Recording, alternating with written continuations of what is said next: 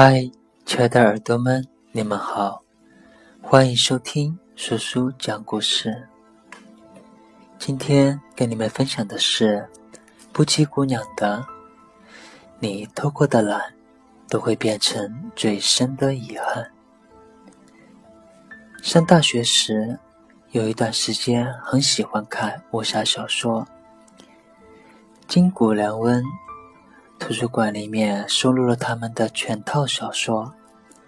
那个学期，我每天都泡在图书馆。当时有一个和我关系不错的学姐，我叫她静姐。静姐告诉我，她想考公务员，所以每天都要到图书馆里面刷题。那段时间，我俩经常一起结伴去图书馆。但每次去了图书馆后，我总是看到他把书打开后摊在桌子上，就开始刷起了手机。往往在图书馆待了一整天后，他那本摊在桌子上的书就翻了两页。有时候我会提醒他：“静姐，你的书看的怎么样了？我看你每次来都看的是这几页。”公务员挺难考的，你得抓紧了。但他总是会和我说：“只看了一小半，离考试还有很长的时间呢，没有问题的啦。”一直到距离考试只剩有两个月的时候，他的书才开始翻动起来。最后两个月，他每天。从早上八点去图书馆，一直坐到晚上图书馆关门，回到宿舍仍然要熬夜到两点复习题型。待这么高强度的复习后，他还是没有考上公务员，国考笔试都没有过。我和他一个共同的朋友还在很感慨：静姐那么努力都没有考上公务员，唉。挺可惜的，我也为静姐可惜，可不是因为她的努力没有回报，而是为她努力也弥补不了曾经偷懒挖下的坑而惋惜。是啊，大家都喜欢偷懒，喜欢偷懒这短暂的轻松愉快，每一次偷懒都想着放松这一次。下一次我会改善的，但从来没有想过，这已经是不知道第几回的下一次。现在的每次偷懒，都要靠以后更多的付出才能补偿，或者说根本无法补偿。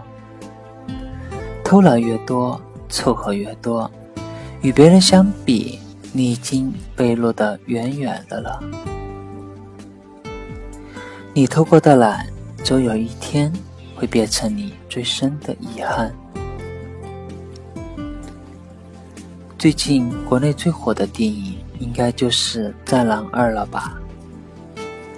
它刚上映就打破了多项影视记录：四小时破亿，八十三小时破十亿，八天破二十亿，迈入三十亿俱乐部。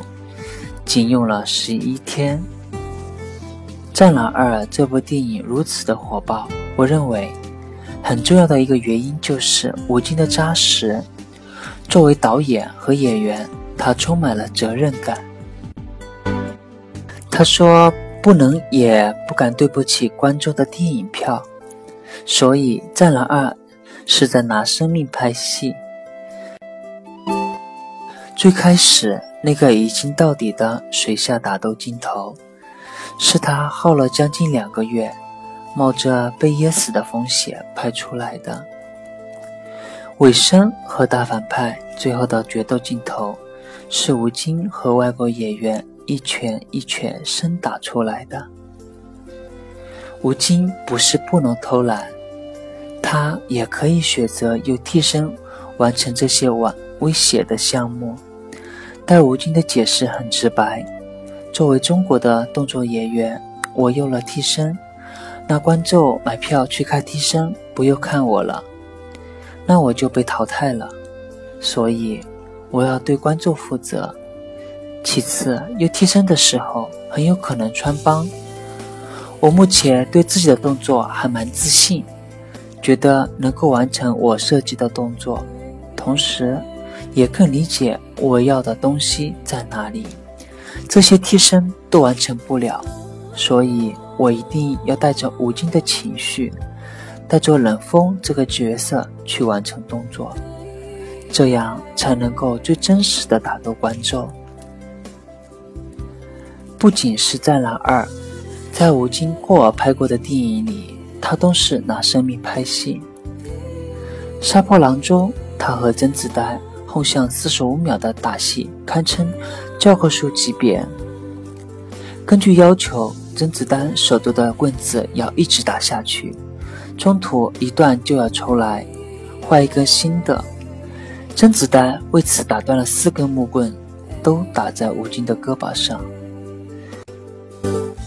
四十五秒的打戏拍完，吴京拿刀的手已经红肿。吴京的成功不是偶然，是万事皆备的水到渠成，是他多年不掺一丝水分的辛苦努力换来的。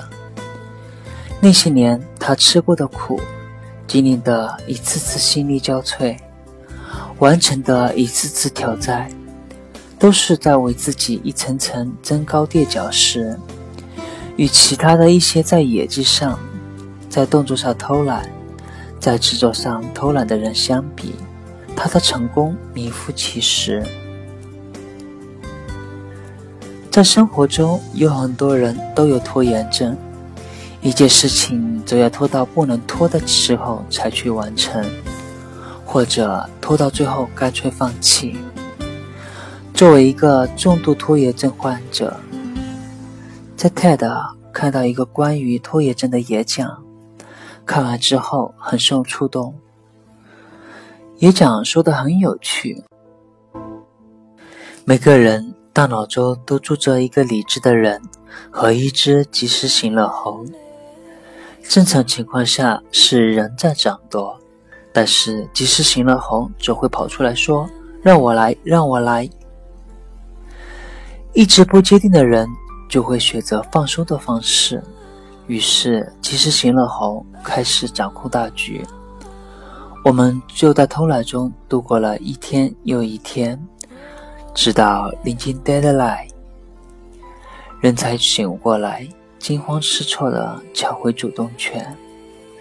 但我们是人，又不是一只猴子，我们要做的是一个有思想的人。而不是一只仅仅躲玩乐的猴子。最近在看陶杰的散文集《杀鹌鹑的少女》，有一段话很喜欢：当你老了，回顾一生，就会发觉，什么时候出国读书，什么时候决定第一份职业，何时选定了对象而恋爱。什么时候结婚，其实都是命运的巨变，只是当时站在三岔路口，眼见风云切墙，你做出抉择的那一日，在日记上相当的沉闷和平凡，当时还以为是生命中最普通的一天，那个最美最灿烂的人生。在你选择不偷懒的那一刻，才会开始。感谢你的收听，今天的叔叔讲故事就到这里。愿我们一起克服拖延，不再偷懒。祝亲爱的耳朵们晚安。